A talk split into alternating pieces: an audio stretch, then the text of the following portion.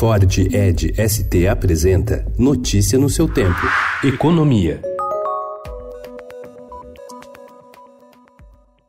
A informalidade recorde no mercado de trabalho está ajudando a derrubar a produtividade da economia brasileira, que se recupera lentamente da recessão vivida entre 2014 e 2016. Em condições normais, quando uma economia cresce e gera empregos, situação que, apesar de toda a crise, vem sendo observada no Brasil. Ou seja, cada trabalhador consegue produzir mais com menos horas trabalhadas. Mas o que vem ocorrendo é exatamente o contrário. O país tem hoje 38,8 milhões de trabalhadores na informalidade, 41,4% da força de trabalho trabalho, segundo mostra um estudo inédito do Instituto Brasileiro de Economia da Fundação Getúlio Vargas. Porta de entrada de muitos brasileiros com qualificação mais baixa no mercado de trabalho, a profissão de operador de telemarketing dá sinais de esgotamento.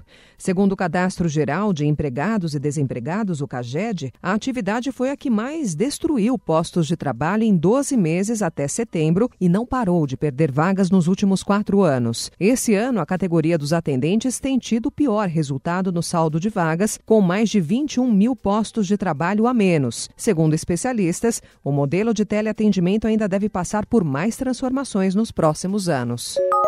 Nos últimos meses, houve no Brasil uma sequência de lançamentos de veículos elétricos e híbridos e de instalação de postos de recarga de energia, movimento visto como aviso das fabricantes de que o país não ficará de fora da onda de eletrificação que ocorre no mundo afora. Os preços dos modelos, porém, ainda limitam as vendas e a participação desse segmento no mercado deve seguir restrita por um bom tempo alvo de ações judiciais que somam quase 40 bilhões de reais por conta de supostos prejuízos causados por atividade de mineração em Maceió, Alagoas, a petroquímica Braskem anunciou na noite de quinta-feira o fim das atividades de extração de salgema na cidade. O salgema é um insumo usado para a produção de PVC. Ruas e casas apresentam rachaduras e desníveis e autoridades dizem que três bairros estão afundando por conta das operações da empresa. Notícia no seu tempo. É um oferecimento de Ford Edge ST, o SUV que coloca performance na sua rotina até na hora de você se informar.